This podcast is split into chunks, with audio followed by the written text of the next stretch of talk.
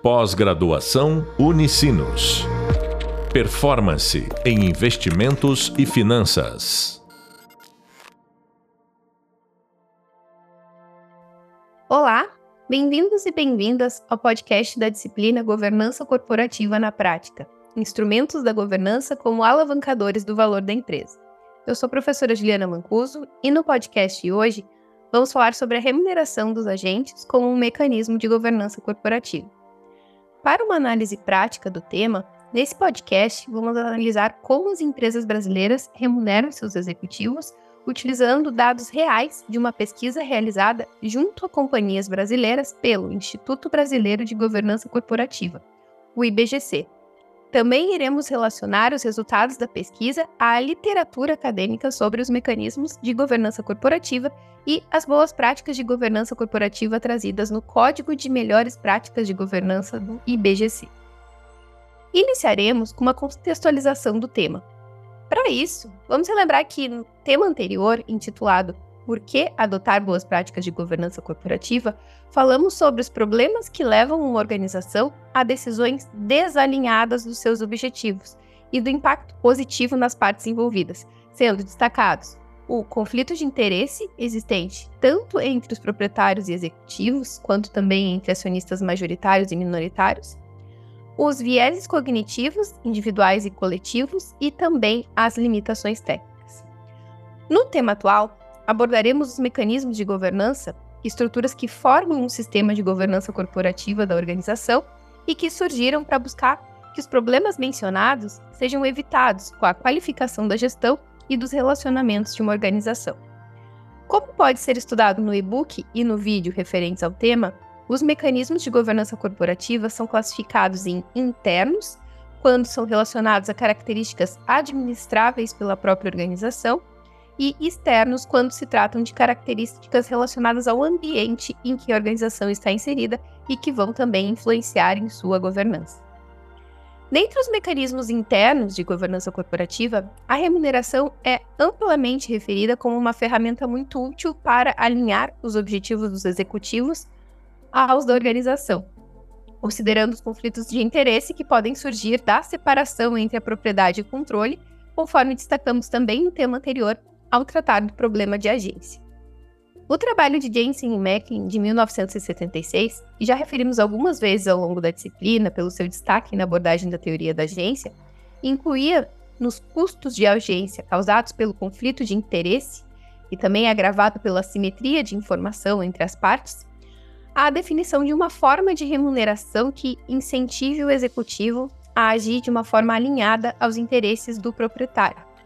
Os autores referem o pagamento por meio de ações de uma companhia como forma de incentivar esse alinhamento de interesses, pois assim, os executivos também passam a ser proprietários da empresa, com seu patrimônio relacionado ao desempenho dessa organização no mercado, assim como os demais acionistas. Nesse sentido, as recomendações propostas no Código de Melhores Práticas de Governança Corporativa do IBGC destacam questões relacionadas à remuneração dos administradores, dispondo que o valor estipulado para essa remuneração tem que ser compatível com o contexto em que a organização está inserida e as condições do mercado, e considerar também as qualificações desse executivo, o valor que ele gera para a organização e os riscos da função que ele exerce. E além disso, a forma de remuneração tem que gerar incentivos para o alinhamento de objetivos e minimizar esses possíveis conflitos de interesse que já referimos. Em relação à remuneração dos conselheiros de administração, é destacado no código do IBGC a recomendação de que ela seja apenas fixa e igual para todos os conselheiros, com exceção do presidente do conselho, que ele pode receber um valor maior em razão do maior tempo que ele precisa dedicar na sua atuação. No caso da existência de uma parcela variável na composição da remuneração dos membros do conselho de administração, o IBGC recomenda que essa quantia variável não seja vinculada aos mesmos mecanismos de remuneração dos executivos que são integrantes da diretoria, considerando que essas funções são diferentes e que destacaremos no próximo tema ao estudar os órgãos de governança corporativa que são relacionados à tomada de decisão em uma organização. No caso da diretoria, o IBGC incentiva a existência de uma remuneração variável vinculada aos resultados alcançados pela organização. Contudo, é importante destacar que essa parcela variável não deve estar vinculada de uma forma desproporcional a objetivos de curto prazo, o que poderia levar à priorização de decisões que elevem esses indicadores de curto prazo em detrimento de outros caminhos de mais longo prazo que possam ser mais interessantes para a organização e isso possa causar algum desalinhamento de interesses caso haja uma concentração de metas relacionadas ao curto prazo. Uma boa prática de governança corporativa relacionada à remuneração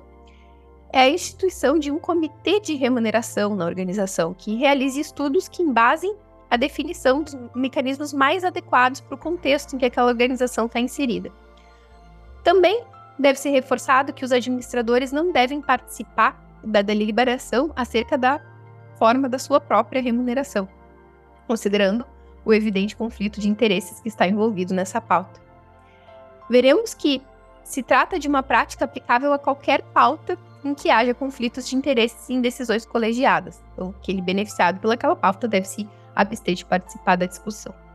Outras práticas relacionadas à remuneração de administradores para alinhamento de interesses e proteção dos acionistas são o clawback e o malus. Segundo Napoli Coimbra, o clawback é uma política de devolução de valores recebidos como remuneração variável pelos administradores em algumas situações específicas, como na ocorrência de má gestão ou de contabilidade fraudulenta. No caso brasileiro, essa prática não pode ser implementada, pois ela contraria a legislação trabalhista vigente. Já o malus implica a remuneração variável diferida, reduzindo o valor devido que ainda não foi pago no caso de eventos adversos ou de uma performance ruim da organização ou da área de negócios de atuação do executivo. Agora que analisamos a teoria e as boas práticas acerca da remuneração como mecanismo de governança corporativa, vamos discutir os resultados da pesquisa de remuneração dos administradores, publicada no ano de 2022 pelo IBGC. A pesquisa utiliza dados dos formulários de referência de 2021, documentos de publicação exigida pela Comissão de Valores Mobiliários, a CVM, as companhias abertas e abrange 268 empresas brasileiras. O IBGC destaca algumas limitações acerca dos dados dessa pesquisa, pois ela não inclui remunerações recebidas pelos executivos por meio de outras partes relacionadas a essas organizações, como controladores ou participações que a sociedade pode ter. Também é destacado que há informações inconsistentes em alguns dos formulários que foram utilizados como base da pesquisa. A análise do IBGC considera os diferentes segmentos de listagem das companhias da Brasil Bolsa Balcão, a B3, a Bolsa de Valores brasileira. A relação entre os segmentos de listagem da B3 e as práticas de governança corporativa é crucial porque ela ajuda a definir o grau de transparência, de prestação de contas e de proteção aos acionistas que uma empresa deve oferecer aos investidores. As empresas que optam por listar em segmentos de maior governança muitas vezes têm acesso a um grupo mais amplo de investidores e podem atrair investimentos com custos de capital mais baixos. Porém, é importante observar que, independente do segmento de listagem, todas as empresas brasileiras listadas na B3 devem cumprir as normas regulatórias específicas em relação à governança corporativa, de acordo com a legislação brasileira. Feita a introdução acerca do estudo do IBGC, vamos analisar os resultados da pesquisa de uma forma separada para os conselheiros de administração e para a diretoria das companhias abertas brasileiras. Em relação à remuneração dos conselheiros de administração, os resultados indicam que em torno de 81% das empresas brasileiras analisadas praticam o pagamento somente de remuneração fixa para os seus conselheiros de administração. 10% pagam remuneração que envolve parcela fixa e parcela em ações, 7% pagam remuneração com parcela fixa e parcela variável e 2% pagam remuneração composta de três partes, sendo uma parcela fixa, uma variável e uma em ações da companhia. Assim, os resultados da pesquisa do IBGC demonstram que a maior parte dos conselheiros de administração da amostra de companhias abertas brasileiras recebe somente uma remuneração fixa, em linha com a prática recomendada pelo IBGC no seu Código de Melhores Práticas de Governança Corporativa. Nos casos em que há o recebimento de remuneração variável pelos conselheiros de administração das empresas, apesar da prática não ser recomendada, essa se situa numa parcela que representa cerca de 30% do valor da remuneração total. Não há, uh, na pesquisa, informações sobre as métricas utilizadas para a remuneração variável dos conselheiros. No caso da remuneração dos executivos, integrantes das diretorias das companhias abertas brasileiras, os resultados da pesquisa do IBGC indicam que cerca de 40% das empresas utiliza remuneração composta de parcela fixa, parcela variável e parcela em ações. A forma de remuneração composta de parcela fixa e variável é verificada em 38% das empresas analisadas, similar à verificada para as empresas que utilizam remuneração composta de três diferentes parcelas. Já a remuneração totalmente fixa para o pagamento dos membros da diretoria é verificada em cerca de 18% das companhias, enquanto apenas 3% utilizam uma remuneração composta de parcela fixa e parcela em ações da empresa. Nos casos em que há o recebimento de parcela de remuneração variável pelos executivos que ocupam cargos de diretores nas empresas brasileiras, esta se situa em 50% da sua remuneração total. Considerando o incentivo de utilização de remuneração variável para a diretoria, envolvendo metas de curto, médio e longo prazo, os termos do Código de Melhores Práticas de Governança Corporativa do IBGC, podemos verificar que a maior parte das companhias segue o proposto, sendo que há predominância da utilização de composição mais variada de incentivos, ou seja, parcela fixa, variável em ações. Porém, 18% das empresas analisadas não seguem a recomendação do IBGC de utilização de remuneração baseada em resultados, porque utiliza somente a remuneração fixa, não havendo uma forma de incentivo ao alinhamento de objetivos e a redução do conflito de interesses por meio deste mecanismo de governança corporativa que é a remuneração. Excluindo-se as empresas que pagam somente remuneração fixa e analisando a composição da remuneração praticada por cada segmento de listagem da B3, é verificado que nos segmentos que possuem maiores exigências em relação à governança corporativa, ou seja, o novo mercado, o nível 1 e o nível 2,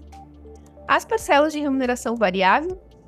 e por meio de ações da empresa são mais representativas do que nas demais companhias estudadas.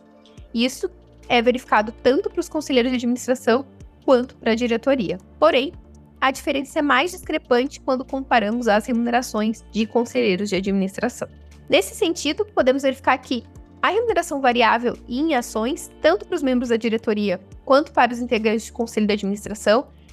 é a mais representativa no caso das empresas que buscam níveis mais altos de governança, em linha com a utilização da remuneração como um mecanismo de governança corporativa interno para o alinhamento de objetivos e redução de conflitos de interesse. Contudo, há uma certa discrepância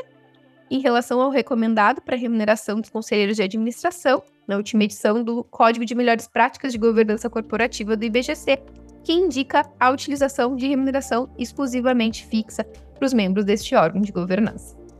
Concluída a análise da remuneração dos administradores como mecanismo interno de governança corporativa das organizações, incluindo a abordagem dos resultados da pesquisa de remuneração dos executivos do IBGC do ano de 2022, aprofunde os seus conhecimentos acerca da remuneração dos executivos com as leituras obrigatórias indicadas das obras de Larrat 2013 e de Brandão e colaboradores 2019. No próximo podcast, continuando os estudos sobre o tema mecanismos de governança corporativa internos e externos, serão analisadas as demais práticas utilizadas pelas empresas brasileiras de capital aberto, considerando o atendimento às diretrizes do Código Brasileiro de Governança Corporativa Companhias Abertas. Agradeço pela sua atenção até aqui e desejo uma boa jornada de estudos de governança corporativa. Nos encontramos no próximo material. Até lá!